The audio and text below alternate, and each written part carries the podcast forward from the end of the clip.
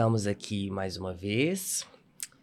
E antes de eu chamar a vinheta, eu quero falar que eu estou tão feliz dessa segunda temporada tá acontecendo, gente. Vocês não fazem ideia. Não fazem ideia. Agora pode chamar a vinheta, João.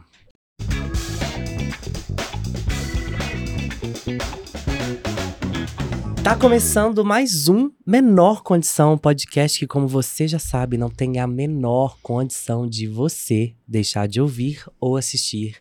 Eu sou Luan Romanoff, se você tem me acompanhado desde a primeira temporada, seja bem-vindo de volta. Se você é uma pessoa novata aqui, pode entrar, a casa é nossa. Já segue aqui o canal no YouTube. Se você estiver escutando pelo seu tocador favorito de streaming ou de podcasts, ou o nome que você preferir, não deixa de seguir o perfil, de avaliar e classificar o nosso perfil e o episódio com cinco estrelas. E eu espero que você goste. Siga as nossas redes sociais, que está aparecendo agora em algum lugar aqui dessa tela. O e-mail, que é podcastmenorcondição@gmail.com e o Instagram, arroba menorcondição podcast. E lá no link da bio vai ter todos os outros links que vão te levar às plataformas de tocador de streaming de podcast e para o canal do YouTube ou também para as outras redes sociais como TikTok. Ok? Hoje é mais um episódio que eu tenho a imensa honra quando essa pessoa aceitou esse convite. Eu confesso que hoje, inclusive, até este momento, senhoras e senhores, ouvintes e telespectadores, eu estou com um pouquinho de frio na barriga. Porque essa pessoa, gente, é uma pessoa que também me deu aula no, no curso de, da especialização de psicologia jurídica. Né, eu já trouxe outros professores aqui, vocês têm sabido de como tem sido essa trajetória e de como essas pessoas tiveram e têm um impacto na minha vida, né? E são, de, de certa forma, uma referência em relação ao conteúdo, em relação à didática, em relação a como elas né, lidam não só com a vida, com o outro, com os outros, mas também como uma questão de acolhimento. E quando eu fiz esse convite, eu falei assim: meu Deus, eu quero muito que essa pessoa aceite, eu quero muito que essa pessoa aceite. Eu ainda tenho, por uma questão de reverência mesmo, o, a mania ou o costume de chamá-lo de professor, e assim vai acontecer durante todo esse episódio. Mas eu de fato estou muito honrado, muito feliz e muito grato por poder receber aqui hoje professor Hélio Miranda. Muitíssimo obrigado por ter aceitado o convite. De verdade, eu estou muito honrado. Eu queria muito que você fizesse parte. Não tinha a menor condição de você não fazer parte desse, é. dessa temporada. E eu estou tá. muito feliz por você ter aceitado o convite.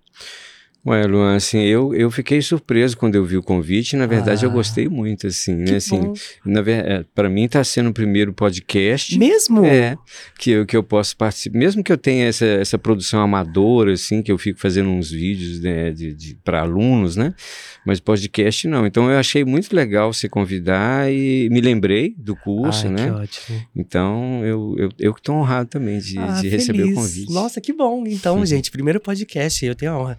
E eu, olha, é uma pessoa tão querida, gente, que eu já cheguei ganhando um livro.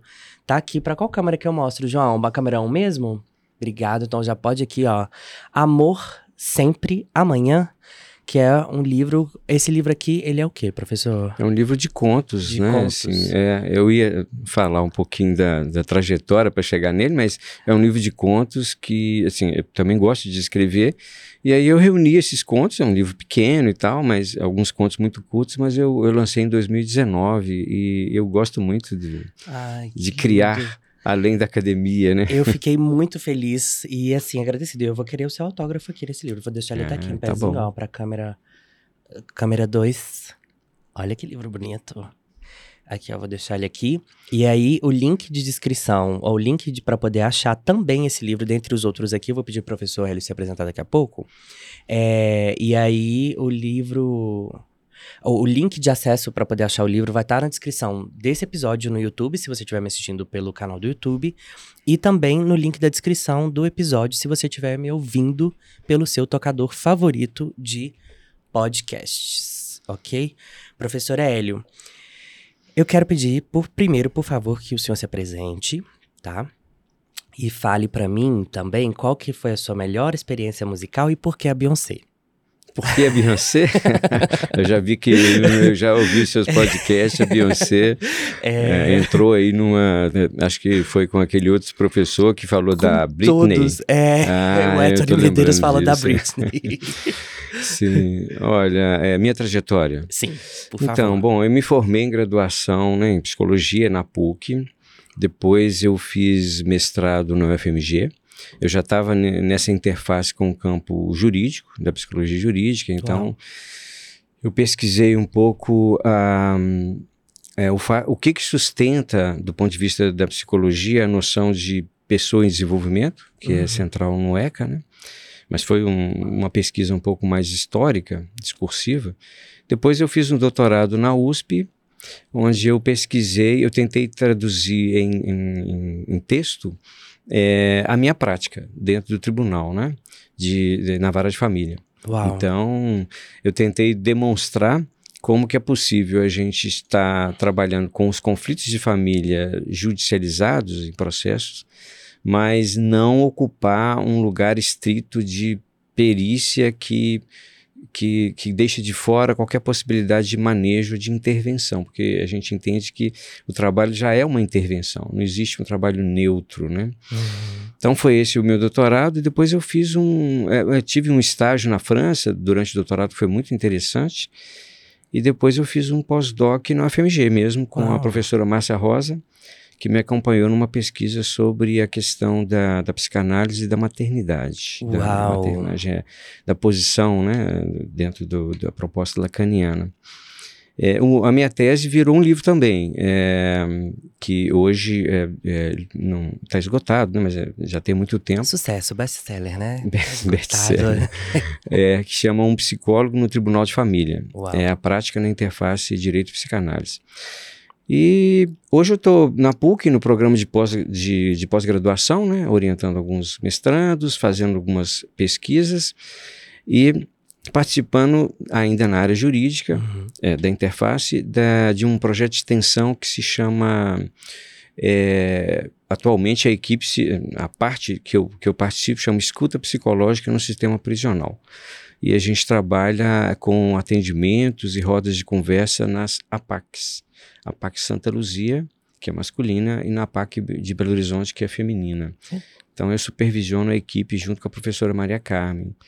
É, bom, é basicamente isso e tem o um livro que assim eu fiz como alguma coisa extra que eu gostaria de fazer um pouco mais, mas o tempo não, não sobra tanto. Com esse tanto de coisa, eu já ia perguntar quantas horas tem o seu dia. É, pois é, é. Não, mas, mas, é, mas eu saí do tribunal, né? Ah, sim. Eu, eu já me aposentei né, do tribunal. Hum. Então eu fiquei lá 25 anos, me aposentei no tribunal. Hoje eu me dedico à PUC e ao consultório. Né? É claro que eu gostaria de poder fazer um pouquinho mais disso aí, mas... Eu acho incrível, porque ele fala como se essas coisas não demandassem tempo, né? Tipo assim, eu aposentei do tribunal, ainda tô no, no, no, no consultório, é, orientando o fulano e tal, como se não demandasse é, tempo. Tem hora que a gente trata um pouco assim, né? É... Como se, se o tempo fosse elástico demais. Pois né? é, é, exatamente sobre é. isso, e de fato ele não é. Pois é, ele não é. Pois é, até para participar de uma, de uma atividade tão interessante quanto essa, ah. apesar apesar de que a gente já está num período um pouco mais fácil, por causa da escola, né? Ah, da sim, verdade, é. Então também tem isso. É, porque agora, Mas... né, tá em período de recesso. De recesso. Férias. É. E antes de, de falar da, da, experiência musical, se você mencionou as APACs, eu já quero saber, como é que tem sido essa experiência? Porque na, na época que a gente é, teve aula, é, ainda não era algo que tinha acontecido, né? Agora que eu tô escutando, eu nunca parei para poder pensar sobre essa questão da escuta nas, no sistema prisional. Ah, sim, sim. A, a, experiência tem sido muito interessante, mas a APAC, ela é uma, acho que você conhece, uhum. né? Esse sistema é, de, é, alternativo.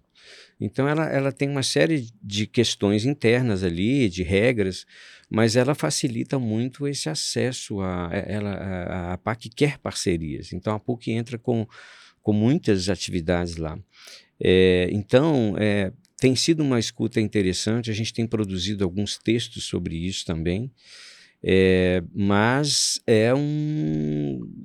Não deixa de ser o sistema prisional. É. Pessoas que estão privadas de liberdade, seja pelas razões que forem, mas que dormem e acordam todos os dias no mesmo lugar, e com as mesmas pessoas, com poucas variações. Então, a gente não pensa muito nesse Big Brother que é uma, uma prisão. Né?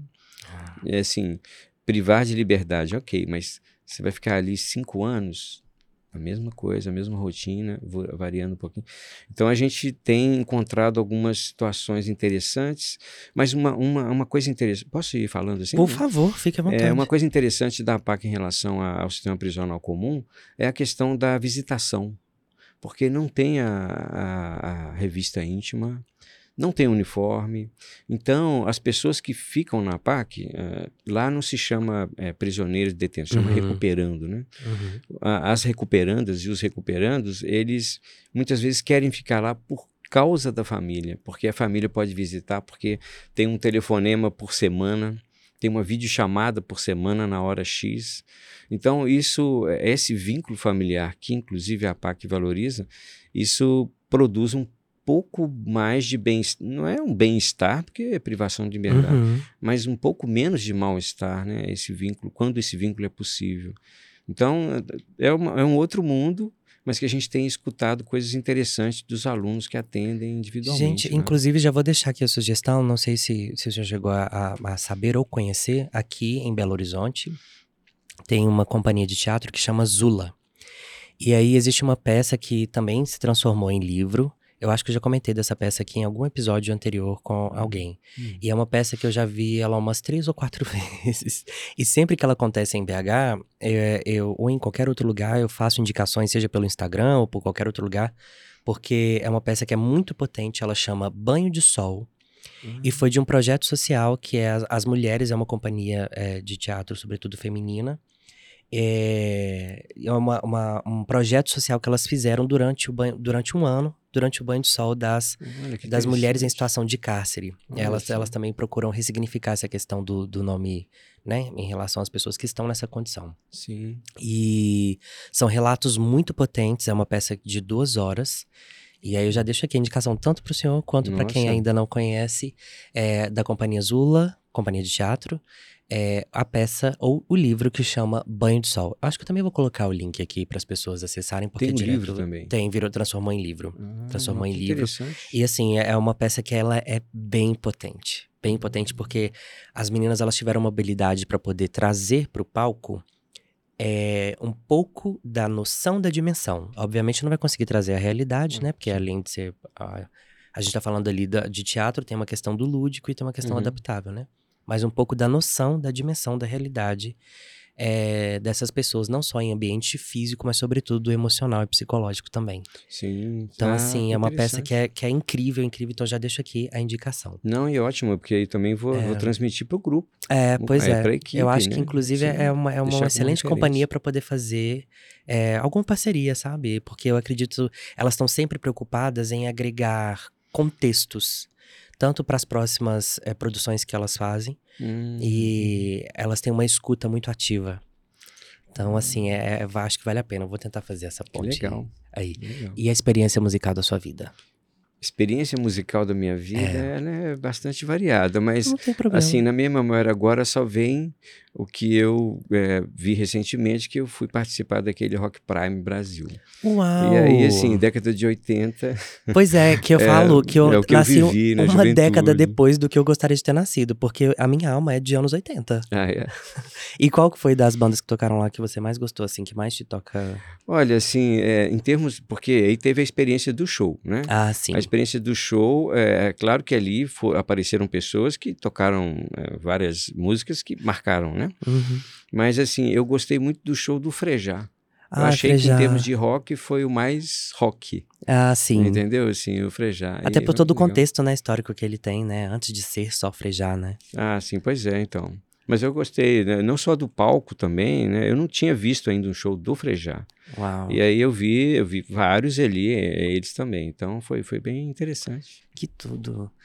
Nessa segunda temporada, o Menor Condição está com uma parceria incrível que é com o Watson Brand, que tem nos cedido as camisas que Luan Romanoff. Então, nessa temporada que o Luan Romanoff tem vestido, nessa temporada, todas as roupas que Luan Romanoff usar é de Watson Brand. A Watson Brand tem se consolidado como uma marca autoral desde 2019. com peças de tecidos naturais preocupados com a sustentabilidade, com muito estilo e sofisticação. A loja física está no terceiro piso do Mercado Novo, em Belo Horizonte, além das e-commerce por vendas online através do site e perfil do Instagram, watson.brand. Professor, é... direito e família é a raiz do problema das pessoas?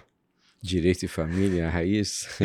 Acho que é uma delas. É né? uma. É uma delas. Por né? quê? Pois é, assim, essa experiência que eu tive, longa no direito de família, né, do ponto de vista da psicologia e da uhum. psicanálise, né, que também, eu falei da minha formação, mas assim, eu sou psicanalista também, né, uhum. é isso que eu exerço no consultório. É, olha, é, de certa forma, família é algo que não se extingue, né, ela, ela pode ter as formas que for, né, mas as relações de, de adultos cuidando de crianças, elas são fundamentais. Não tem criança que vai sobreviver sem que seja cuidado. E uhum. esses que cuidam, independente de relações consanguíneas ou não, são a família. São laços familiares. Então marcam as pessoas, né? Então a família é, assim, nesse sentido de laços primordiais, é, é fundamental. Agora, aí a gente tem o direito, que na nossa sociedade organiza tudo, é, organiza as relações, ou pelo menos tenta organizar o máximo possível, né? Na psicanálise a gente vai dizer que sempre tem uma coisa que escapa ali, né? Sempre tem uma coisa que fica fora da ordem. Mas enfim, o direito tenta organizar. E aí ele, ele nessa história ele vai fazer parte da organização da família, contrato, direitos, né? É, talvez a discussão hoje, que eu acho que é, passa por diversas ciências aí, é justamente é, até que ponto se organizam as relações dentro de direito ou não, o que, que isso produz como efeito na família. Por exemplo, a família hierarquizada, né? ela hoje é mais horizontalizada, porque todos têm direitos diferentes, mas têm. Fica em questão a autoridade dos pais, em alguns casos. Como é que fica isso? Então, é, a família, sim, é uma raiz do ponto de vista psíquico também, do ponto de vista é, social, sociológico, antropológico, mas o direito aí como regulador, ele vai ficar sempre em questão sobre até onde vai, até onde ele recua, até onde ele pode entrar para proteger algum direito e interferir é, em, em, outras questões. Por exemplo, isso é, é muita gente defende, eu não acho que isso é tão simples assim, uhum. que a autoridade dos pais foi questionada a partir da entrada do direito, do Estado de Direito, da reconhecimento da criança e adolescente como sujeito de direito. Foi sim, mas não é só isso que questiona a autoridade dos pais. Agora, isso impede que eles exerçam a autoridade? Não. As questões é que são diferentes. A forma de exercício, né? Não sei se eu estou dizendo dentro do raciocínio que Professor, você Professor, se o senhor respirar, assim, ó, o senhor já vai estar dizendo alguma coisa dentro do contexto de que, de que a gente tenha falado o pedido. Ainda que não fale nada, vai estar dentro de, de um contexto, com certeza, didático, acadêmico e profissional. Então, não se preocupe com isso. Tenho certeza que a entrega sempre foi, é e será de qualidade. Mas é justamente com base nessa nesse pensamento, né, nessa reflexão que a gente é convidado a fazer, que eu faço essa pergunta porque geralmente, né, em todos os outros reflexos da vida das pessoas, muitos, assim, por favor, fique à vontade para poder me corrigir se eu estiver falando besteira aqui. Uhum. Mas eu percebo, aqui estou falando de uma percepção, ah, antes preciso fazer uma ressalva aqui. Esse episódio, é... a Camerão tá em mim? Uhum. Esse episódio, ele tá sendo gravado com um profissional com um psicólogo, psicanalista, e toda e qualquer informação que é dada aqui, ela não tem caráter de diagnóstico. Se você se identificar com alguma coisa que foi dita ou relatada aqui, procure ajuda profissional. Esse episódio não tem a função de diagnosticar nem dar nenhum tipo de laudo, relatório, respaldo para qualquer situação que possa ser apontada como tal. Então, se você se identificou com algum traço do que vai ser abordado aqui e os seus desdobramentos, procure ajuda profissional, tá bom? Acho importante deixar Sim, isso. isso é importante. É. É, voltando ao que eu estava falando, é, essa, essa reflexão né, que o senhor trouxe aqui, é, eu pergunto ela porque eu percebo que muitos dos problemas, em diversos momentos da vida das pessoas, sempre partem porque o meu pai e a minha mãe porque quando eu era pequeno, porque na família. E isso vai dando outros desdobramentos que as pessoas nem têm ideia e ficam nessa coisa, né, do inconsciente, em outras camadas ali da mente que as pessoas nem sempre têm acesso, ou porque não têm acesso à informação, ou porque não têm condição de ter, né, a, a acesso a, a, um profissional, a um ambiente ali é, que seja terapêutico, né? Ah, tem um nome específico, né, para isso, ambiente terapêutico. Tem uma, um outro nome que usaram aqui ontem que eu não tô lembrando aqui agora. Hum. E quando não tem isso, as pessoas elas vão replicando comportamentos ou elas vão reagindo a algo que aconteceu em algum momento da, da infância. Então, por isso que foi a minha pergunta em relação ao, direito à família ser a raiz do problema. Ah, entendi. Entendeu? Sim. É, mas, mas assim, é, isso que você falou é importante no sentido de que essas pessoas que cuidaram de nós, é, mesmo as outras que vêm depois, mas essas que, que marcaram a infância, elas deixam marcas importantes. Não são marcas direta, assim, usando um pouco da psicanálise, não é marca direta assim, o meu pai foi assim, então, bom, eu posso até ter trazido alguns traços e etc. Mas o que marca uh, cada sujeito que vai se constituindo aí e que acaba se repetindo, como você estava dizendo, são as questões que eu interpretei vindo deles. Né? Então, por exemplo, é, o que é que meu pai quis dizer no dia que disse tal coisa? É muito complexo isso, hein? Pois é. Então, assim, só que isso fica muitas vezes como marca e, e a gente, é, né, usando a psicanálise aí, a gente recalca isso, né? Essas marcas ficam lá guardadas, mas elas continuam reverberando em efeitos. Então, ou que minha mãe, ou que a pessoa importante para mim me disse, como eu interpretei o que eu ouvi, ou que um olhar que foi dado, né? E isso às vezes acaba é, se repetindo, por exemplo, nas relações amorosas que eu começo a interpretar o que o outro quer de mim, ou o que o outro espera, ou o que eu imagino que eu posso oferecer, de acordo com essas, essas marcas que ficaram. Então, o que se repete são as questões, e não necessariamente é, o que aconteceu exatamente. Porque pode até ter acontecido uma coisa ruim, mas eu tratar isso como algo cômico, por exemplo. Né? Agora, pode ter acontecido uma coisa cômica e aquilo se tornar para mim uma marca ruim. Alguém riu de mim né? E o que isso quis dizer quando eu percebi isso acontecendo e quem foi que riu? Então, é, é, são essas questões que às vezes se repetem, como você está dizendo, né?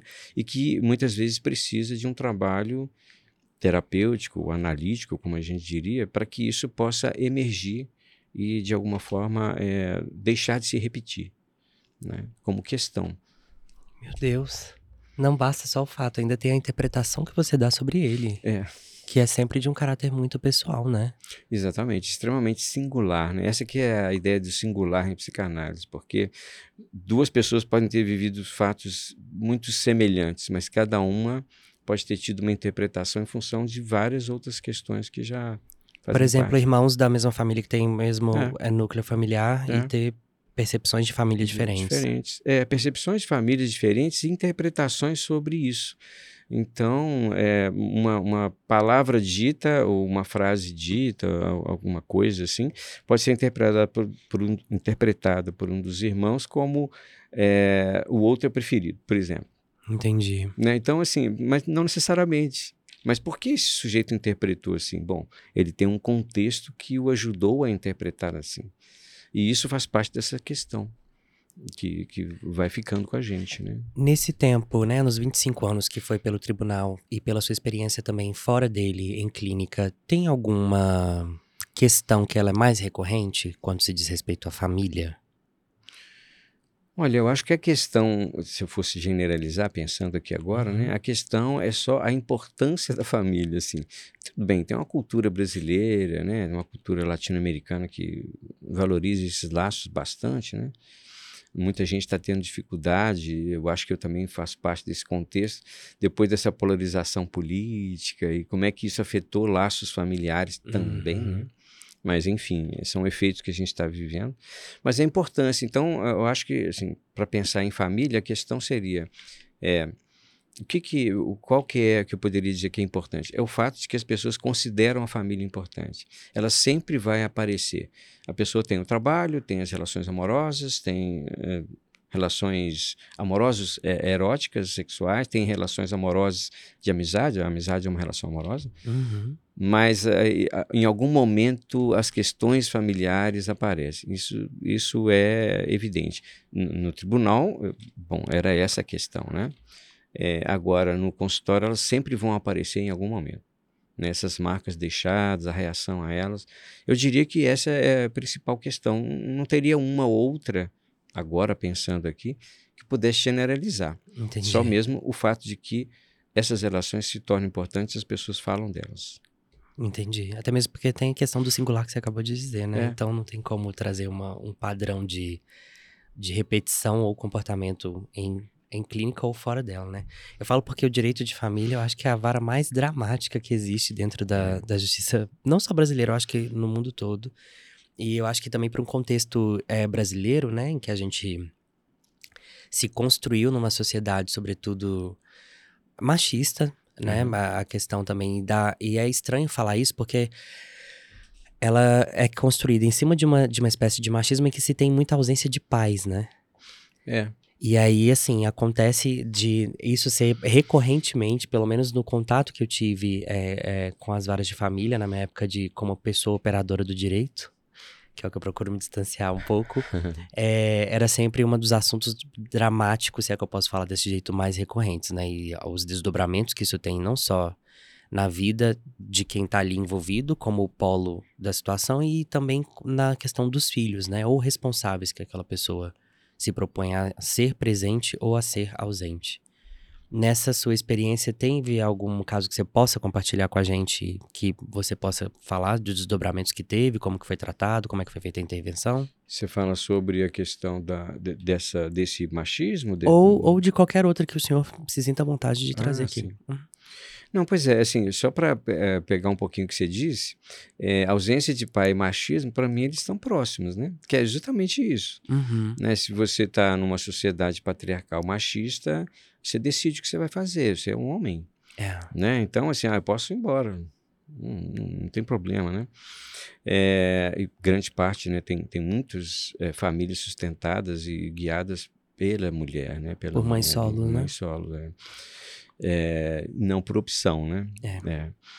É, mas assim, olha, é, na vara de família, isso se refletia muitas vezes. A gente vai encontrar, porque se a gente tem um contexto histórico que é assim, ele vai aparecer nas pessoas, né? Uhum. Tem as pessoas mais críticas, as pessoas menos críticas, mas é, o, o, eu poderia dizer, eu estou pensando aqui, só para trazer algo que talvez seja interessante, é o seguinte, é, o lugar do pai ou da paternidade foi mudando ao longo do tempo. Né? Tem um, a gente estuda isso como um declínio do patriarcado ou declínio do lugar do pai, é, dessa instância supostamente organizadora que era ocupada por um homem, né?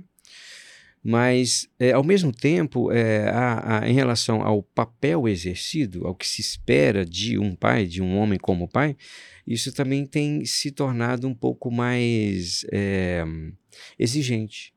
Porque antes ele podia ser o provedor e o organizador do lar, agora não, ele tem que participar, ele tem que demonstrar afeto, ele tem que estar junto, ele tem que escutar o filho, pelo menos é isso que o discurso tem produzido. Né? Uhum. Né? E muitos homens estão meio perdidos um pouco nessa história. Alguns não, alguns estão bem dentro, assim. Ah, eu quero a guarda compartilhada, eu quero ter o filho ali, ah, é, aproveitar, ver o, o, desenvolvimento, criar laços de afeto. Mas tem outros que, assim, não sabem bem o que fazer com isso, né? Talvez pela falta de referência, né? É, também, né? Você acha que essa mudança dos que têm sido procurados ser mais aplicados e presentes é uma questão mais recente ou não? Eu, assim, em termos históricos, eu acho que é mais recente. É, o próprio direito, à medida que a gente vê a mudança legal, a mudança legal é aquela questão, ela quase sempre vem depois da mudança social, né? Nossa. Ela começa a acontecer, aí vem uma lei para, assim, quase sempre. Né? No Brasil tem uma história mesmo de, de querer que o direito é, mude a realidade também, né? Se institui uma lei idealizada como se ela pudesse mudar a realidade. Mas pensando pelo caminho mais comum, que é ela refletiu um pouco a, a mudança social. Se a gente pensa na guarda compartilhada, que foi estabelecida aí, significa que já há uma mudança no sentido de vários homens ou vários casais é, entenderem que a convivência é importante, que a participação, que a decisão conjunta, isso não é simples. Estou falando de coisas aqui, é, é, porque a gente está falando de lei, coisas idealizadas, porque na prática um casal que se separa e ou que se divorcia e que tem problemas é, emocionais ou mais sérios, não é fácil tomar decisões conjuntas e tudo, né? É. Mas, mas eu acho que isso reflete um pouco essa mudança de referência. O que eu estou dizendo é que eu escutei alguns relatos do tipo assim, eu queria fazer diferente, estou falando dos homens, né? Do pai, okay. aí, do pai como homem, uhum. eu queria fazer diferente daquilo que meu pai fez comigo, né? Eu me lembro de uma pessoa que disse isso, assim, que é, a lembrança, ele estava falando dessa questão com o filho, e foi um caso lá, há muitos anos já, em que ele usou uma expressão bem interessante, porque ela, ela, ela é, é significativa, assim. Ele dizia o seguinte, que o pai dele era muito distante, muito distante, e ele sempre queria uma proximidade, queria falar, queria uma proximidade física, que não tinha. Então, é, um dia andando, ainda criança, o pai pegou no ombro dele e ele pensou assim: esse cara eu conheço, essa mão eu não conheço, né? É interessante assim pensar que, que havia uma distância, né? É, que ele queria superar. E, e essa, essa, essas, essas falas elas, elas, elas aparecem de formas diferentes, né? em, em, vários contextos, até na clínica também. Mas eu trouxe essa para mostrar Não, como sim, é uma fique questão, à vontade né? para poder trazer outros, né? É. Que obviamente o, o, que você se sentir além de à vontade for permitido de, de, de compartilhar. Sim, sim. Mas que fala potente, né, meu pois Deus? é, sim, é uma, uma fala marcante, né? Então, o que que esse menino, na época, né, ele está falando da época, que, uma lembrança de criança, né? O que desse menino ficou marcado por esse pai que um dia tocou nele é, afetivamente, né? Andando, né? Num certo lugar. Além dessa horizontalização familiar, tem algum outro ponto dentro desse núcleo que pode ser considerado como família, né? Que aí a gente entra também em várias discussões políticas do que é considerado como família é. ou não. É, tem alguma mudança, assim, que você, que o senhor percebe mais pontualmente, assim? Além da horizontalização, eu percebo que a mudança, o que tem mudado no núcleo familiar tem sido isso. A família tem reagido dessas formas, filhos têm agido dessa forma, pais têm agido dessa forma. Ah, eu acho que a gente está passando por muitas mudanças na família, né? Assim, tem muita gente estudando isso do ponto de vista da psicologia social, da sociologia, da psicanálise, né? É, mas primeiro é o seguinte: é, se for por diferença de idade, pode ser senhor. Se não for, pode ser você mesmo, que é melhor, né? é, mas tá. É, olha, é, a, a questão da, da família é, a gente está vivendo um momento em que há um. Porque é o seguinte: a gente vive fatos concretos, existe uma vida que é fe, de fenômenos e fatos, ela está aí na prática. Ela depende de classe social, depende de economia, depende de uma série de coisas. Mas a gente tem uma certa. A gente seguia muitas vezes. É, por um certo uma, uma ideia, né, por uma, por uma, uma idealização ela nos marca conscientemente, mas também ela tem algumas marcas inconscientes. Então, qual é a família idealizada hoje? Né? Qual é a família que se idealiza? Claro, grupos diferentes vão dizer que são famílias diferentes. Tem grupo que vai falar, não, a família é heterossexual, é só essa. Uhum. Tem outros que vão, não, famílias são laços afetivos que cuidam uns dos outros. Então. Mas a família idealizada, essa família que é, as pessoas têm direitos iguais, e tem espaços privados, né? Tá, cada vez mais há uma certa compartimentalização e um, um certo, uma certa ideia de que é, todos, todos na família são sujeitos, indivíduos, então que devem, é, a família está sendo meio é, a estrutura ou organização social que deve promover a, o desenvolvimento do indivíduo então, porque antes, por exemplo, historicamente, a família era. Eh, o indivíduo se dedicava à família. Então, ele, ele reproduzia algumas coisas, ele seguia certos ideais, aqueles que faziam o contrário eram né, estigmatizados e tal. E hoje não, a família deve produzir um indivíduo livre que uh, tem o seu mundo privado e que deve ter um desenvolvimento individual. Isso tem a ver com esse discurso contemporâneo da produção do indivíduo, da individuação, do neoliberalismo, etc. Uhum. Mas isso dá para perceber na prática. Se a gente pega uma família idealizada, aquela que consegue fazer isso, cada filho tem um quarto, cada filho tem uma televisão, cada filho vai ter o seu celular.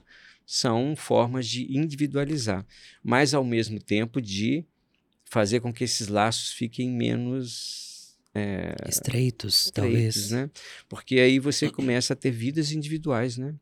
Não tem mais algumas pessoas queixam disso. É, não acho que isso é um padrão, não, mas é só para trazer como. Como critério como, de exemplo. É. Entendi. Não tem mais o almoço, né? Junto. Porque cada um está almoçando, fazendo as suas tarefas, né? Então, é, eu acho que essa é uma mudança importante e que vale a pena refletir sobre ela.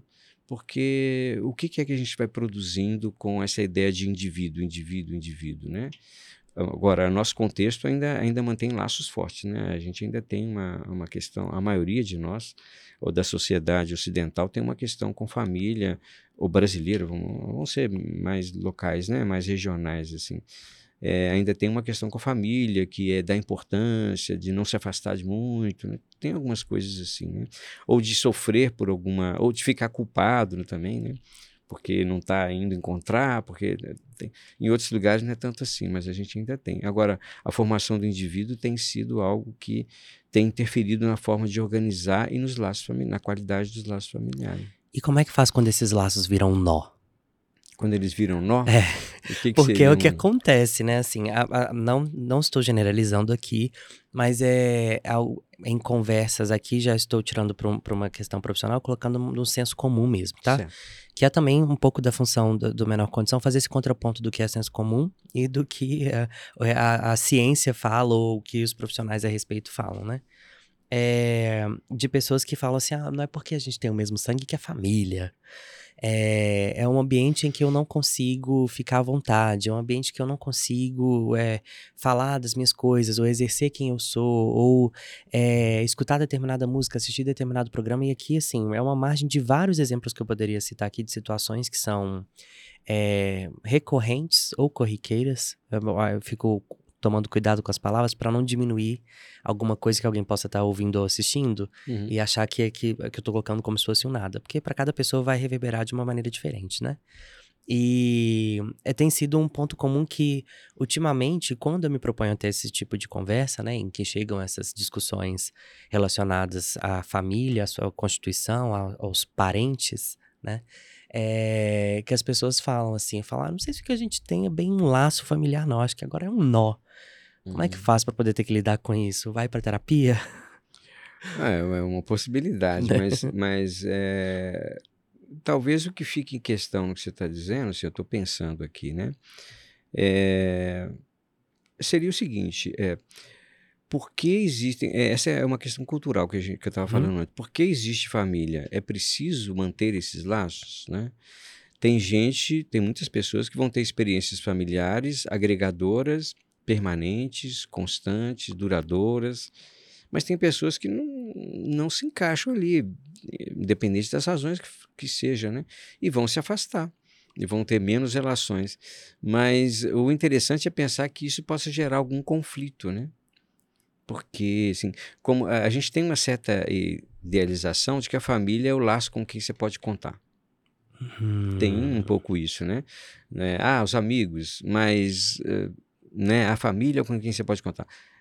Realmente, muitas pessoas se dedicam a isso dessa forma, porque é a família, eu vou, eu tenho que participar, eu vou é, contribuir, eu vou ajudar, né? Aquele dever, né? Obrigação. É, tem isso. E assim, tem hora que isso é muito importante, né? Tem hora pode ser muito importante, mas tem hora também que os laços eles não estão favorecendo isso, né? Então, o afastamento, a diminuição, não deveria ser um grande problema. Eu não sei se é isso que você está chamando de nó, é... né? mas não deveria ser um problema. Agora, por que, que se torna um problema né, para as pessoas? Porque, de certa forma, queriam que fosse diferente, né? Elas queriam que fosse, ou então elas imaginam que a família esperaria delas que fosse diferente, né? Que ela não se afastasse. Você está frustrando os outros, né? Frustrando o outro, né? É porque tem toda uma idealização, né? Pois é, é assim, a idealização, a gente não tem como viver sem idealizar. Não, não tem, né? Assim, a gente sempre idealiza alguma coisa que você quer realizar, seja na profissionalmente, nas, nas relações amorosas. Mas o problema é, é a gente saber que é ideal, né? Não é, não é, não é o concreto, não é o real que você vai encontrar, é. né? Que é aí que vem a frustração, talvez? É, a frustração, é, a perda, né? A ideia de perda. Mas quando a gente consegue ir lidando com as perdas, a gente vai. Quando a gente consegue colocar em questão os ideais, de certa forma a gente fica um pouco mais é, fica um pouco mais fácil de lidar com eles, porque senão a gente fica. É, na psicanálise, posso introduzir isso aqui? Professor, por favor, fique à vontade, eu tô amando. É, é uma questão bem interessante, porque uma das é, instâncias, né, uma das formações do, do, do, sujeito, é uma instância que Freud chamou de ideal do eu. Né? Ela marca inconscientemente essas interpretações do que o outro esperaria que eu fosse desde a infância, o que não esperaria que eu fosse, né? Eu vou absorvendo isso, em parte, né? Eu vou absorvendo. E essa instância idealizada, ela, ela, a gente tem um pouco de acesso a ela porque você sabe dizer o que, que o outro espera de você e tal, em parte, mas não totalmente, porque tem uma dimensão dela que é inconsciente. Então, esse ideal do eu, é, que é pessoal, mas também coletivo. A gente pode dizer que existem idealizações que são coletivas, com, como que a pessoa deveria ser, esse tipo de coisa.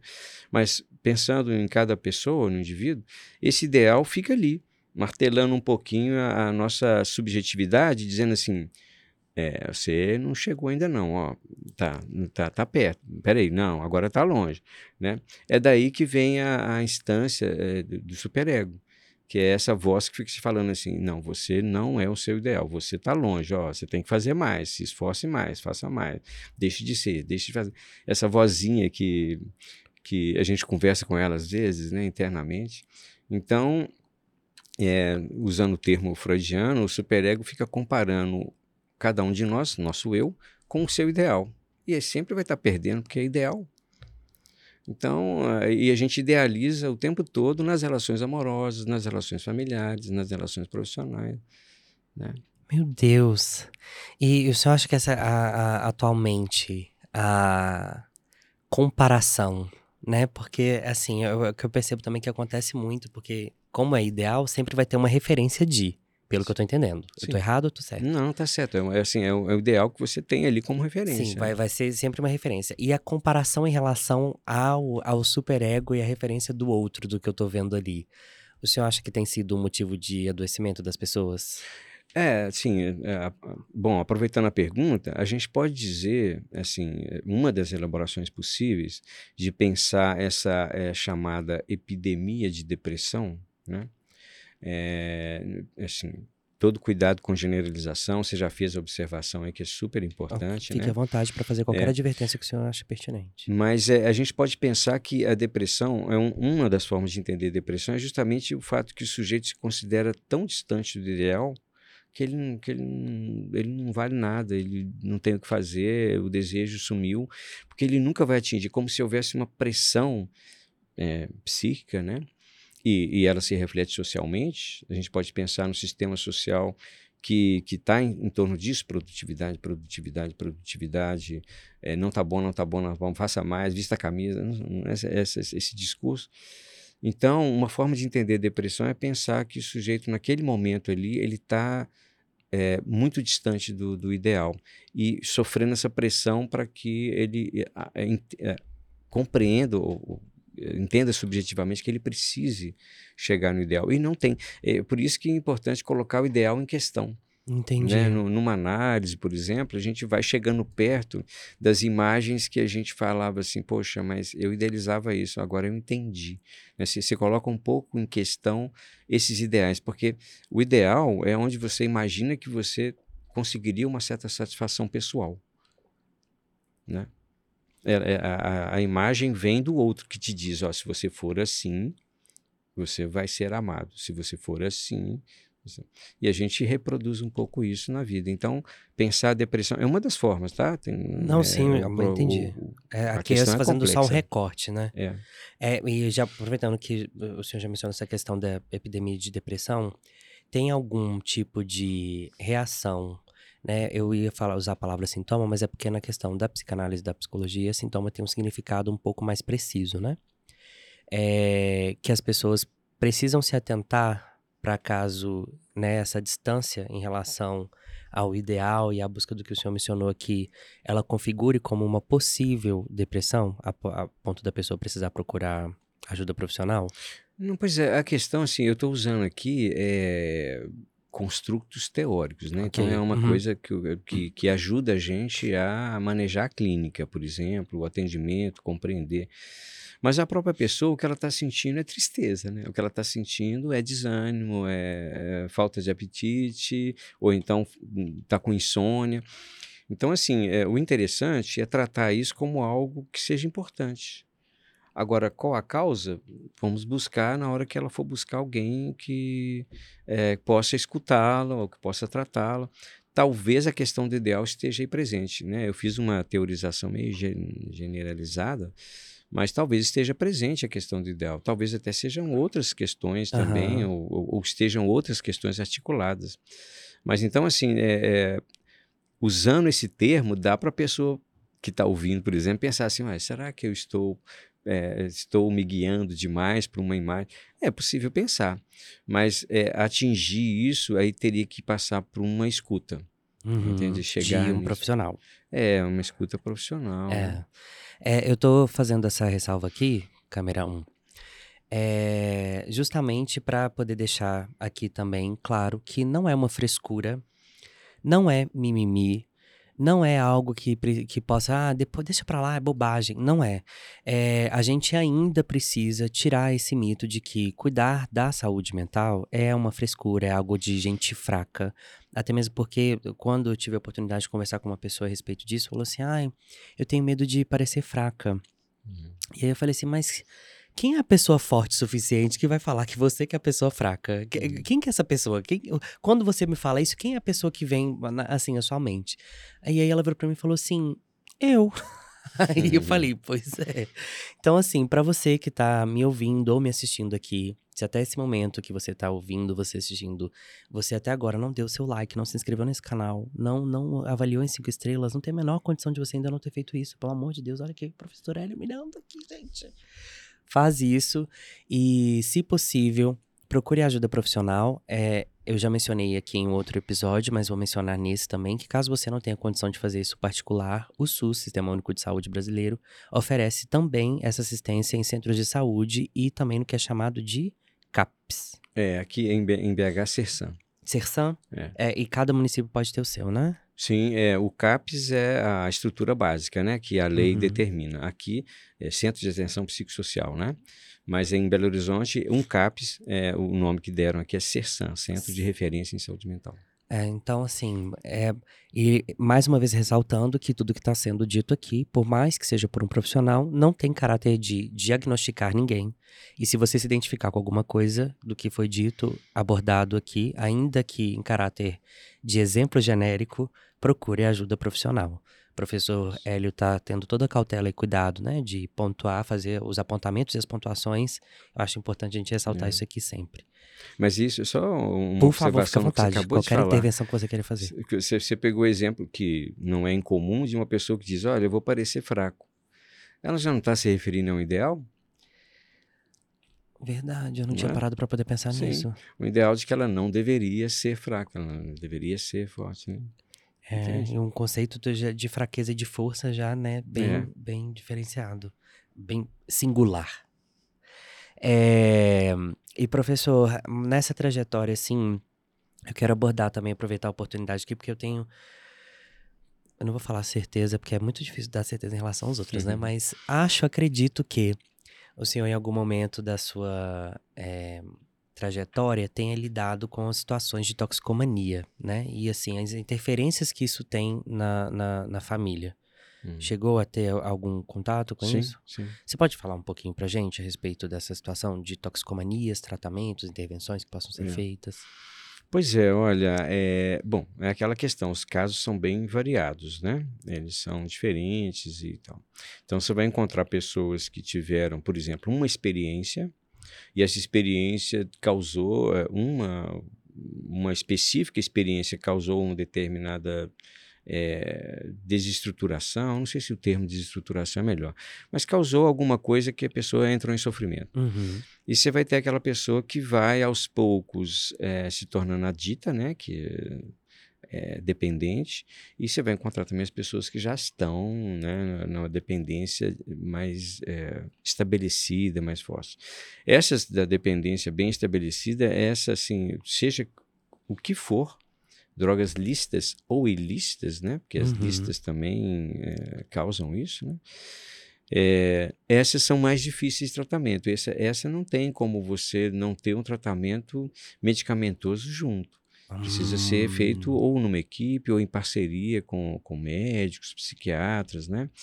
É, outros profissionais, porque a, a pessoa é, normalmente, comumente, normalmente não, comumente, né, deixar essa, essa, essa vibe, assim, essa uhum. dependência que já é, está no corpo, né? Que aí é uma questão do corpo, né? O corpo começa aquilo que antes era uma vontade, agora é uma necessidade, né? Então a necessidade você não tem como é, claro, você pode interferir nela, mas é alguma coisa que o corpo exige. Né? Agora, eu acho que a experiência de quem está tendo algum problema né, de, de uso de substâncias, ela pode ser abordada de várias formas. A questão hoje, é, eu vou colocar uma questão mais geral, que é o seguinte: é, qual a função da droga na nossa sociedade?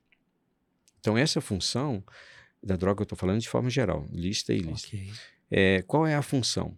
Porque, é, de alguma forma, é, é um texto, é uma, uma, passagem que Freud coloca, né, que a gente sofre por, por três motivos básicos.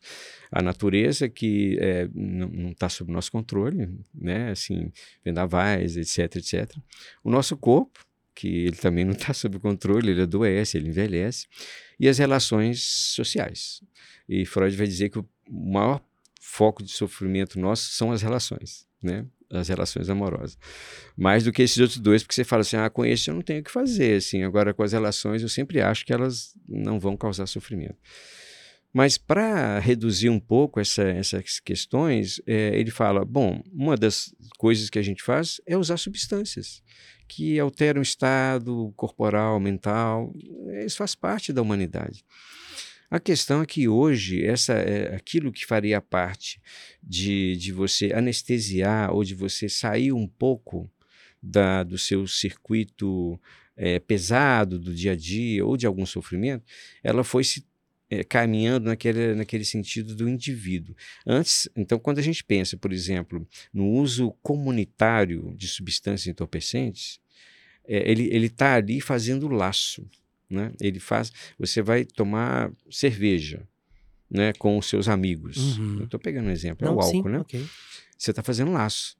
Né? Pode ter um excesso ali, pode, não, mas, mas é, você está junto. Quando aquilo começa a se tornar algo do indivíduo, né?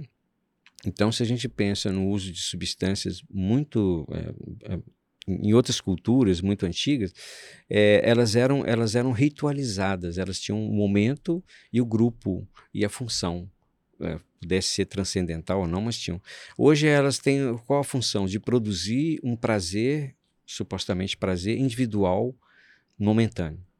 Né? Então, é, vai para balada e vai tomar um êxtase porque as luzes, né?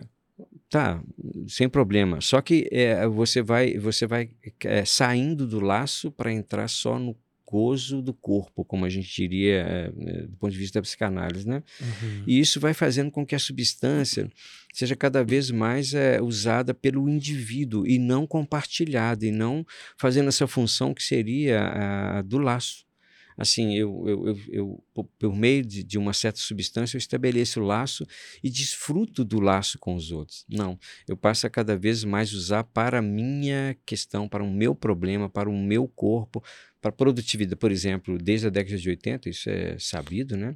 É, os, os, o pessoal da, do mercado financeiro usava cocaína, né? Usava muita cocaína. Para quê? Para produzir mas era para responder a um sistema, responder a um corpo e não para fazer laço, era para uma coisa pessoal. Então, é, a questão aí, é, quando a gente encontra alguém assim na clínica, é pensar qual a função dessa droga ou dessa substância para essa pessoa, né? Para que está servindo? Como que ela está é, é, contextualizando isso na vida. E aí, a partir da escuta, de entender justamente onde que entrou essa substância, como é que ela se relaciona com, com os problemas que a pessoa vive ou com os prazeres que ela quer alcançar. E aí sim, alguma coisa vai podendo ser articulada na possibilidade que ela possa servir a esse laço. É, eu estou generalizando bastante, mas servir ao laço e não ficar como um problema do indivíduo que não consegue deixar aquela substância, né? eu espero que, que eu tenha caminhado um pouco assim. Professor, o senhor não só caminha como flutua. Entendeu? Vai assim, ó. É. Em, em, em, tapete chamado do sucesso. É, e assim, a, porque ah, eu tive, né, a, não sei se essa é uma palavra boa para poder usar aqui. Eu tive a possibilidade, não necessariamente oportunidade, porque oportunidade coloca numa outra, num outro tipo de conotação. Parece que foi uma espécie de reality show e não é esse o tom que eu quero trazer para cá mas eu tive a possibilidade de já testemunhar, né, o efeito colateral na família, né? Eu tô falando aqui hum. fazendo uma costura, porque hum. acredito que tudo que a gente falou aqui agora tem sim uma linearidade, né? Guardadas as proporções, obviamente. É, mas também por já né, não ter atendido toda uma questão de idealização, né, de ter tido um afastamento pela questão da, da família e os seus componentes, em como ela se constitui, como ela se entende como família e o efeito devastador que a situação, uhum. né, de tratamentos e tratativas. E aqui eu coloco tratativas sobre como a família reage em relação a isso, né, é, e tratamentos sobre é, como as pessoas Nessa situação de toxicomania, nessa situação de adicto, que é o termo atualmente atua utilizado para poder se referir ao que antes a gente chamava de vício e ainda comumente algumas pessoas chamam, né? Uhum. Só para poder contextualizar melhor para quem está assistindo ou ouvindo e não está familiarizado com, com o termo, né? É, e aí eu já tive essa possibilidade de testemunhar, né, como isso é devastador em meio, é, no meio familiar, assim. Existe algum momento em que é uma espécie de virada de chave, em que a partir desse momento aqui é necessário ter é, uma certa atenção maior?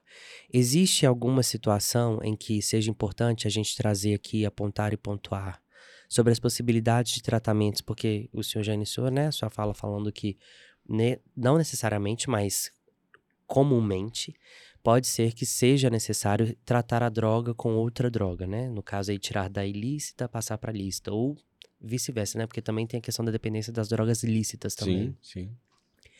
É, deixar no tratamento só no psicológico resolve, mandar para o centro de habilitação da igreja resolve.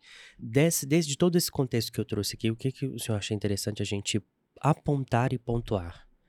para poder esclarecer para quem está assistindo ou ouvindo a gente. Então, você está falando na perspectiva da família que está vendo é, isso acontecer, né? Hum, sim, assim? sim, sim. Pois é, olha, é, eu acho que a família que se preocupa, ela vai tentar acompanhar ou tentar entender o que está acontecendo ali, né? Com, com aquela pessoa que faz parte dela, que ela é, cuida ou que é, quer cuidar, né?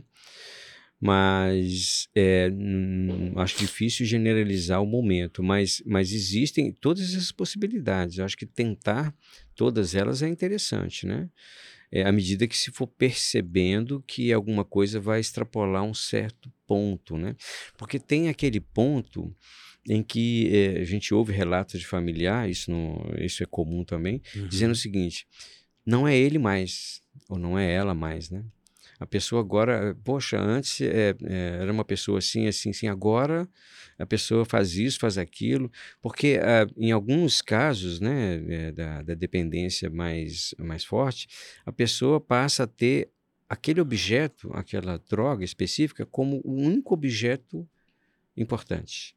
Né?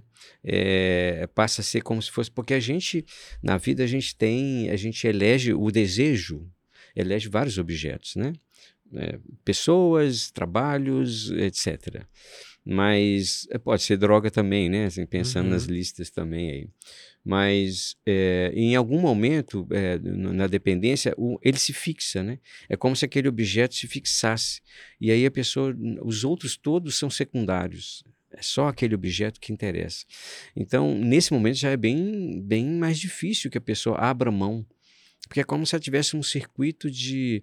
Não é mais desejo, é o que a gente chama de gozo, né? Assim, usando o conceito. Mas é uma repetição de alguma coisa que não tem, é, não tem mais. O sujeito não está ali, só está o objeto ele também é um objeto da droga, vamos dizer assim. Então né? não é uma vagabundagem da pessoa, porque é o termo que, que eu já ouvi. Tipo, ah, ah é vagabundo, é, tá nessa porque quer. Que... Ah, pois é, então. Aí você cai na perspectiva moral, né? É porque ele quer, porque ele não. Né? Mas tem hora que não, assim, a gente vai encontrar situações psicológicas em que a, o sujeito encontra na, nas drogas, várias, uma saída para a angústia dele. Aí ele começa a usar que é isso que a gente estava falando antes. Sim. Mas até que ponto? Até onde isso vai é, caminhar? E dependendo da droga usada, a dependência pode ser muito rápida, né? Tem, esse, tem essa questão, tá? A dependência que eu falo é essa físico-química mesmo, né? okay. né? Então, todas as tentativas são válidas. Se existe alguma coisa que a pessoa tenha um laço com a igreja ou né, eh, vai tentar. Você tem tratamento, tem equipes que podem abordar, tem condição de, de, chegar nessa equipe, também é uma possibilidade. Então, tudo que for, a gente tem aqui é, entre os CERSAM, né, hum. o CAPS, é, vou chamar de CAPS, existe um CAPS especializado também que é o CAPS AD, né? CAPs de álcool e drogas, né? Ah, então, é, eles são, eles, eles é, não têm o mesmo número de CAPs, mas eles também são aqui em, Be em Belo Horizonte regionalizados. São lugares possíveis também de buscar alguma tentativa de auxílio. Então, todas as tentativas são válidas, é, dependendo do recurso que as famílias tiverem. Mas eu acho que a atenção com o que está acontecendo ali é, é atenção, não é necessariamente repressão, né? Aí vai variar da forma como a família lida. Mas tem saídas possíveis antes que chegue nessa situação em que é só uma internação para afastar completamente e, e, criar o período de abstinência para, né? Aí já as coisas já, já ficaram complicadas, mas mesmo assim ainda é possível. Agora, quanto antes, melhor, né? E o fato de ser a mesma, a mesma né, seja droga, entorpecente, substância, o nome aqui fica a critério de quem se identificar. É, não necessariamente pelo fato de ser a mesma, pode ser que tenha a mesma reação no, no corpo, né? Cada organismo vai reagir de um jeito tanto a droga quanto ao tratamento? Ou, eu tô, ou essa é uma visão? Não, não, é, é isso. É a tentativa, as tentativas várias são válidas porque é, a reação, é como eu estou te falando, eu já encontrei né, no consultório, eu recebi um, um jovem que tinha tido, ele usava uma determinada substância que era um estimulante, é, já tinha usado algumas vezes. Num certo dia, ele teve um, uma espécie de alucinação e despersonalização, que ele passou a partir desse dia a, a, a ter uma vida em que ele estava eh, é, extremamente angustiado com é, com a identidade própria e tal.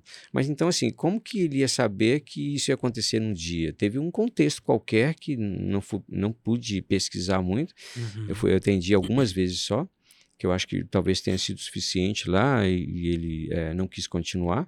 Mas algum contexto fez com que uma, uma coisa que ele fazia naquele dia causou uma despersonalização. Então, despersonalização é, é, é um pouco perda da identidade uhum. momentânea, assim, né? Então, isso é variado, sim, né? Assim, assim, a gente não tem como dizer o que, que vai causar. O próprio álcool, a droga é, lícita, ela tem reações variadas nas pessoas, muito variadas, né? Tem pessoas que vão, é, é, por exemplo, ficar agressivas elas não são necessariamente agressivas, mas quando bebem, depois de um certo ponto, elas se tornam agressivas, né? Então, isso realmente é, tem a particularidade. Por isso que é, é importante que, no caso, a gente está tentando fazer essa costura com a família, uhum. que ela esteja atenta ao, ao que está acontecendo. Pode ser que seja uma preocupação que nem tenha tanto fundamento, mas pode ser que seja importante colocar em palavras, olha, que está acontecendo? O que, que você está fazendo? Com quem que, né? Para que está servindo isso? Não sei, acho que são formas de, de pensar. Que né? geralmente é, é uma parte bem delicada, né? Porque essa questão do verbalizar e do dialogar, ela é. nem sempre é bem estruturada, né? Sim, sim. Acho que também pela. Eu acredito, e aqui eu realmente estou numa visão otimista, que à medida que o tempo for passando, essa situação, essa condição de verbalizar e dialogar em família, ela vai se transformando para melhor, porque eu acho que a gente vem de uma, de uma cultura, eu acho que essa transição nesse tempo final dos anos 80, anos 2000 para cá, em que teve toda essa mudança da família que a gente já abordou aqui anteriormente, a gente ainda tinha uma referência de que tem assuntos que não podem ser abordados, não podem ser hum, falados, não hum, podem ser hum. é, pensados, sequer pensados, né? E hoje é, tem se desenvolvido uma questão de a necessidade de verbalizar, a necessidade de falar dos seus incômodos. E aqui também aproveito para poder expandir a, a, essa visão, porque não só em relação ao que diz respeito à família, mas sobre as pautas identitárias mesmo, sobre a questão né, de orientações, é, causas e lutas, enfim. É, não necessariamente a família tem se tornado um, um, um, ambiente mais acolhedor, mas porém tem sido mais um ambiente em que se possa verbalizar mais ou expressar mais. Aqui é, estou emitindo uma pessoalidade, tá? Não é a professora que está falando, é Luan grande pensador contemporâneo. E aí, é, eu acredito que à medida que o tempo for, for, passando, essa, esse momento de verbalizar incômodos, situações, seja ela de toxicomania ou não, seja ela de uma guarda compartilhada ou não, de um divórcio, de alguma traição, ou qualquer outra vertente que o senhor já tenha trabalhado em, em, na vara de família, né, feito intervenções em, na área de família, eu acredito que à medida que o tempo for passando, ela vai ficando cada vez mais macia e mais aderente, porque eu acho que as pessoas têm desenvolvido mais uma, uma, uma espécie de. Não, deixa eu ouvir para saber. Deixa eu ver o que, que é. Hum. A, a, princípio, isso aqui não tem, não tem sido. É, a, não tem sido um problema mortal, né? Não estou tirando aqui a seriedade da situação da toxicomania, mas como eu disse antes, estou abrangendo, ampliando a possibilidade desse entendimento que se tem. E tem alguma, alguma ainda falando sobre o ponto de vista da família que a gente está falando, tem alguma. algum método não é a palavra, tem alguma maneira mais adequada para poder fazer esse tipo de abordagem, esse tipo de intervenção, nas situações em que a intervenção ela é compulsória, que eu também, ao, ao meu ver, estou falando aqui Luan agora, existe um impasse entre a compulsória resolve, a compulsória não resolve, a pessoa tem que querer, a pessoa não tem que querer. Ah. É, pois é. Assim, é, é não existe uma, uma é, alguma coisa que seja resolutiva, assim, é, tem que querer, não tem que querer, né? Porque, mas, mas, por exemplo, eu entendo que existem casos em que é preciso que haja uma internação é, que a família ou que algum familiar assuma isso, porque a pessoa está numa rota de é, de definhamento ou de morte, né? Eu acho que é alguma coisa trágica. Então, nesse caso, é tentar ir por esse caminho é uma possibilidade. Agora, é, a pessoa que está lá no tratamento, ela vai é, segui-lo Aí vai depender de uma série de fatores, né? Uhum. Inclusive disso, de alguma coisa que mobilize, eu estou usando essa categoria psicanalítica do desejo, mas que mobilize o desejo dela pelos laços sociais e não pelo, pelo corpo, né? Eu estou lembrando aqui de um filme favor, que, que, eu gosto muito dele, que é Invasões Bárbaras. É um filme antigo, canadense, é, que é uma continuação do filme A Queda do Império Americano, com os mesmos atores, nos mesmos papéis, quase 20 anos depois. É bem interessante. É, mas tem uma personagem lá que ela é dependente química. E no Canadá tem um, já há muito tempo tem um, um programa de redução de danos Sim, muito interessante, que é outra coisa bem interessante, de, de redução de é danos. É incrível. É. E aí eu esqueci exatamente. É, é heroína, no caso dela, da, da, personagem. E ela, e ela tenta fazer um, um tratamento. Eu esqueci qual a substância que o governo oferece para substituir, né? É, como redução de danos. Aí ela vai em um determinado serviço público, ela tem que tomar na, na frente do sujeito e pronto. É, mas ela, ela, ela, não, ela não segue esse tratamento, né?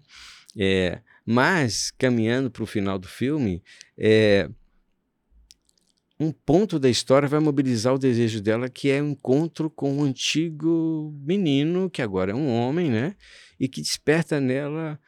É, é ele é, a cena, né, as cenas que acontecem entre eles é uma hora que ele ele diz assim, poxa, mas eu confiei em você é, para uma determinada coisa e uhum. ela ela ela falou assim, mas como você confia numa, numa toxicômana, né? Ele fala, mas eu confiei e tal. Aí, esse, essa frase que ele diz parece tocá-la. E aí ela começa a buscar o tratamento é, de, de, redução de danos. O filme vai mostrando que é, é, ela estava ali tentando, tomando substância e tal. Então, o que que tocou nela dessa frase de ser, de confiar de um determinado sujeito, de que ela tem uma certa admiração? Então, são, são contextos, né? Mas é possível. É possível pensar que alguma coisa é, é, puxe o sujeito de novo para a importância do desejo. E aí, quando eu falo desejo, eu estou falando do laço social. querer se conectar aos outros, querer estar junto, né? A gente está falando, no fundo, é do, assim, usando até a psicanálise de novo, a gente está falando é de amar, né? De amar, ser amado, ou pelo menos da expectativa, né? É isso que faz o laço. É, eu acho que essa cena ela é emblemática nesse sentido, assim. Gente, como é que é o nome do filme? Será que encontra. Tem alguma plataforma ele disponível que você saiba? Pois é, hoje eu não sei, porque é um filme mais antigo que chama Invasões Bárbaras. Que é a continuação do. Do A Queda do Império Americano. A Queda do Império Americano. É. Eu vou procurar e provavelmente vai estar aqui na descrição também desse episódio, se você estiver assistindo pelo YouTube que eu espero que você já tenha se inscrito no canal e ter dado like, e também na descrição do episódio pelo seu tocador de podcast favorito. Gente, então, pelo que a, aparenta, não tem uma, uma algo, porque na minha cabeça, e aqui também tô trazendo de novo para a questão do senso comum, era só assim, é, vai ter esse despertar só com, e aqui não estou eximindo a responsabilidade e a possibilidade, a necessidade de procurar ajuda profissional vai vir só através do tratamento psicológico, vai vir só através do tratamento medicamentoso, vai vir só através de. A, a uma simples frase que ele disse, a gente está fazendo aqui as ressalvas por se tratar de um filme, mas também é, ele falou que não deixa de ser uma possibilidade. É, de ser realmente uma fala ou algo que, né, que alguém desperte no outro essa, essa vontade, né, essa pulsão de vida, né? Que... É, isso. É, sim, aconteceu, é, é uma ficção, uhum. mas é uma coisa possível. É, pode coisa, ser recorrente em casos clínicos, né? Então. O, o, próprio, a própria clínica psicanalítica ela vai lidar é com a intervenção sobre o laço. Não é um laço que estabelece o analista com o paciente, é um tipo de laço. Tudo bem, profissional, mas ele passa pela fantasia, passa pelo. É um laço. Então, assim, muitas vezes na clínica o sujeito é, entra num certo momento crítico, alguma coisa, ele vai buscar muitas vezes ele vai buscar o analista para tentar falar alguma coisa, porque tem um laço ali possível de dessa pulsão de vida, né? É, e quando parte da pessoa ele se torna menos difícil, ou isso é, é uma ilusão? Porque também não dá para poder precisar isso, né? Até mesmo pela questão de, vamos colocar aí no caso mais avançado, de crise de abstinência, em que a pessoa já conseguiu ficar um determinado período sem ter que recorrer e ela resiste àquilo ali se torna mais fácil ainda, eu tô achando reducionista o que eu falei. Ele se torna menos difícil?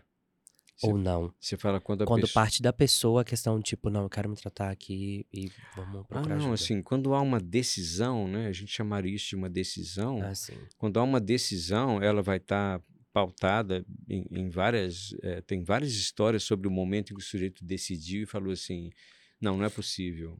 Agora, é, eu vou trazer com uma história que é bem curiosa, assim, só do momento de decisão, tá? Não passou por, por atendimento. Okay. Mas eu escutei essa história. Okay. É, é, foi, foi com alcoolismo, né? Então a pessoa ela é, é, ia é, para o boteco e tal, e de vez em quando tinha brigas e, e tal, né? E aí um dia é, a pessoa já, já tinha várias pessoas questionando, né? A família também é, fazia pressão e tal. Mas um dia é, ele, ele, não conseguia lembrar de nada e ele tinha apanhado muito. Aí quando ele se viu no espelho, ele falou assim: não, não dá mais. E parou. Então, assim, é, o momento de cada sujeito é muito particular. Evidente que se tem recurso para fazer tratamento e tal, okay. tudo isso vai ajudar. Talvez essa pessoa tivesse saído antes se ela tivesse esse recurso, né? Outros recursos.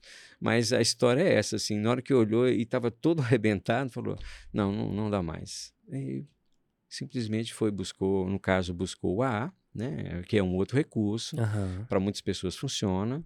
Não para todo mundo, mas para muita gente. Okay. E a partir dali não, não, não, não bebeu mais. É muito singular. Então não tem uma receita. Corta aqui para mim, camarão, por favor, para você que tem tá me escutando, tá nos assistindo, né?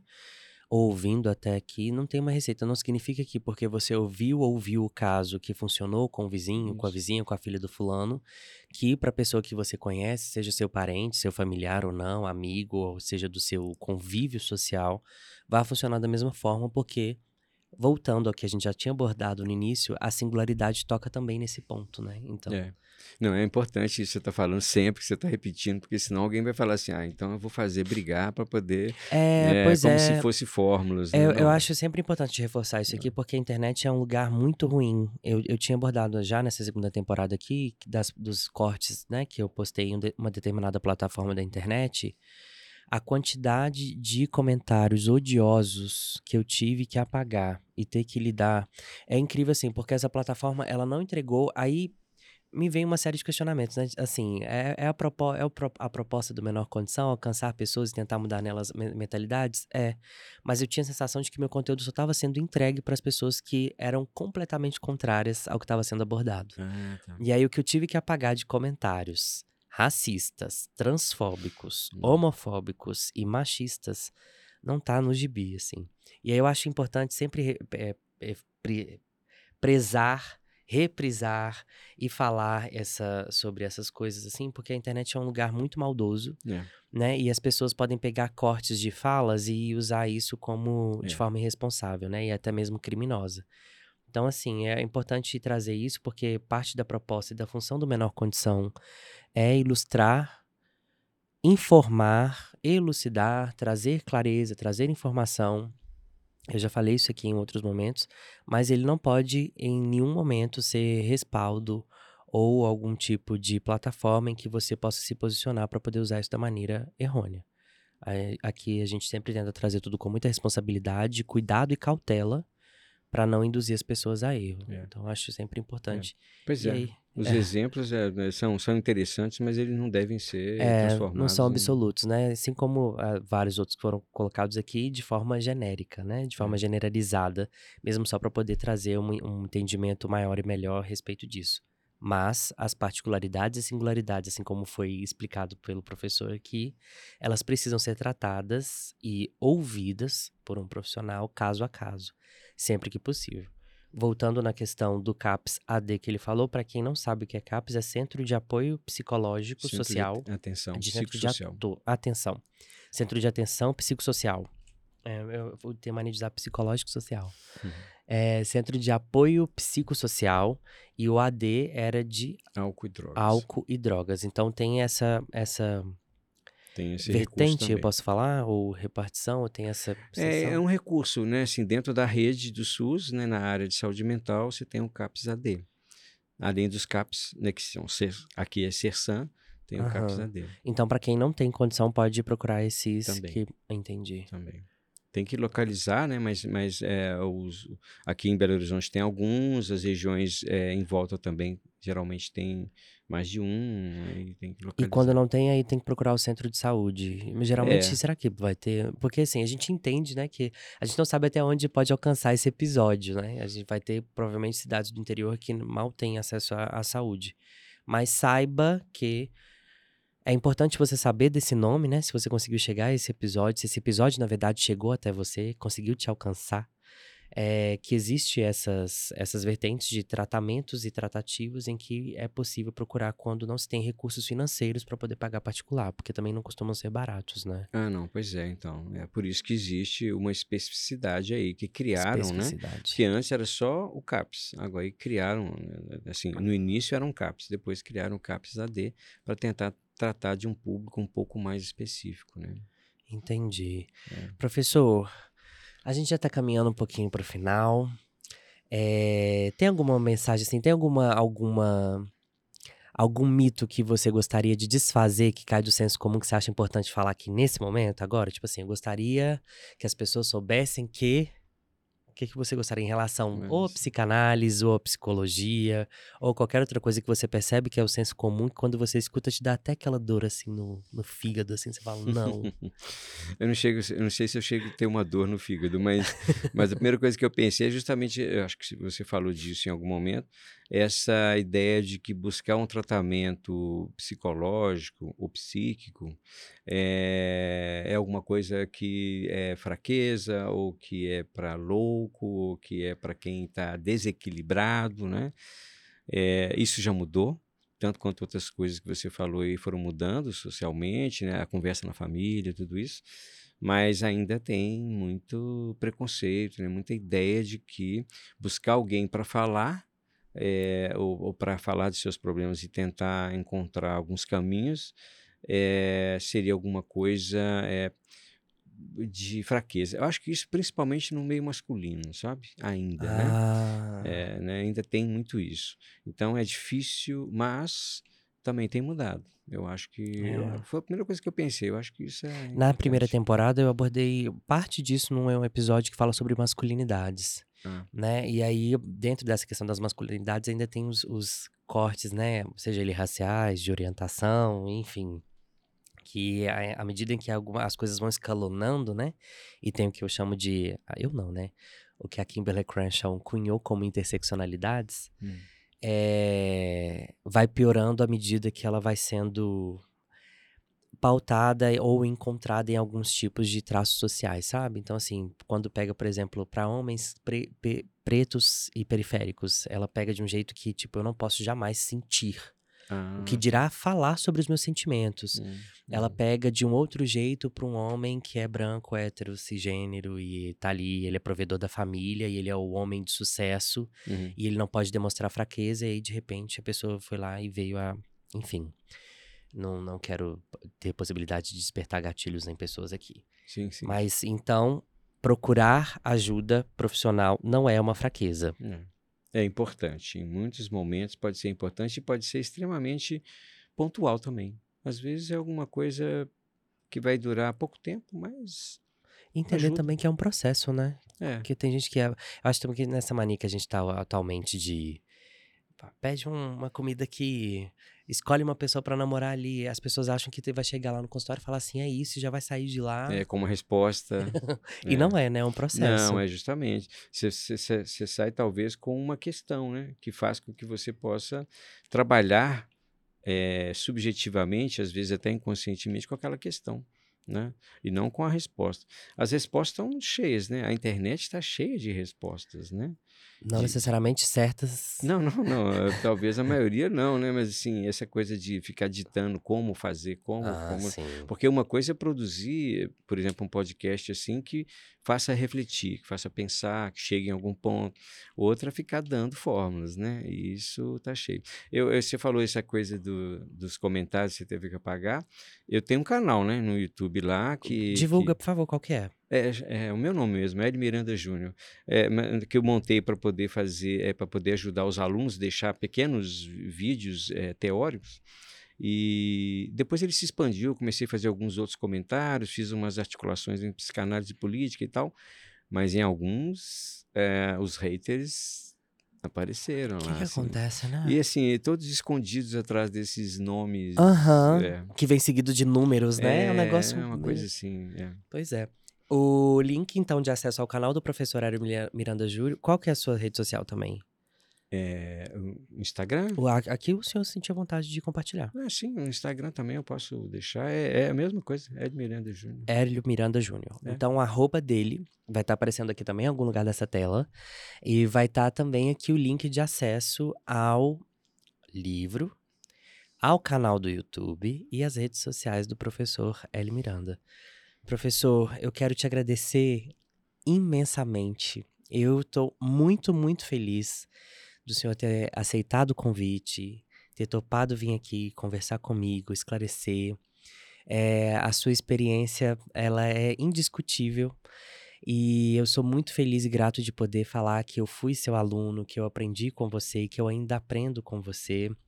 E eu tenho certeza que esse episódio, e assim eu espero que ele toque quem estiver assistindo ou me ouvindo, da mesma maneira ou mais do que me tocou, do que me esclareceu, do que me informou, que é também a proposta do Menor Condição. Muitíssimo mesmo obrigado por ter vindo aqui e ter aceitado o convite.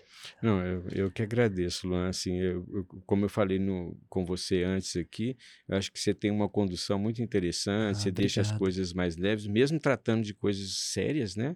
Importantes. É, tem hora que também você vai tratar de coisas que são mais divertidas, né? Mas eu gostei muito do convite, de participar e Estou disponível aí. E eu ainda tenho a, a honra de falar que o primeiro podcast foi meu. É. Olha só que maravilha! Então, câmera 1, um, você que me ouviu e me assistiu aqui até esse momento, assim como eu falo incansavelmente, eu não tenho medo de soar repetitivo. Eu espero que você que está me assistindo, me ouvindo aqui até esse momento, tenha na sua memória ou venha trazer a ela aquilo que te alimenta a esperança de um futuro bom. E eu espero que esse episódio, né, mais esse episódio, ele possa te servir como esse, esse combustível ou esse alimento que vai alimentar a sua memória com a esperança de um futuro bom, que é o que eu desejo. E mais uma vez, se você identificou para você ou para terceiros algo que foi dito aqui, esse episódio ele não tem a função de ser um provedor de diagnósticos. Se você se identificou com algo, procure ajuda profissional responsável. E não é ficar jogando coisa no Google, não, né, professor? É, é isso. É isso aí. Profissional responsável. Esse foi e é o Menor Condição, o podcast que, como você viu ou ouviu e já sabe, não tem a menor condição de você deixar de ouvir ou assistir. Eu sou Luan Romanoff e te encontro na semana que vem. Um beijo e até lá. Pode chamar a vinheta, João. Menor Condição, o podcast que não tem a menor condição de você deixar de ouvir ou assistir.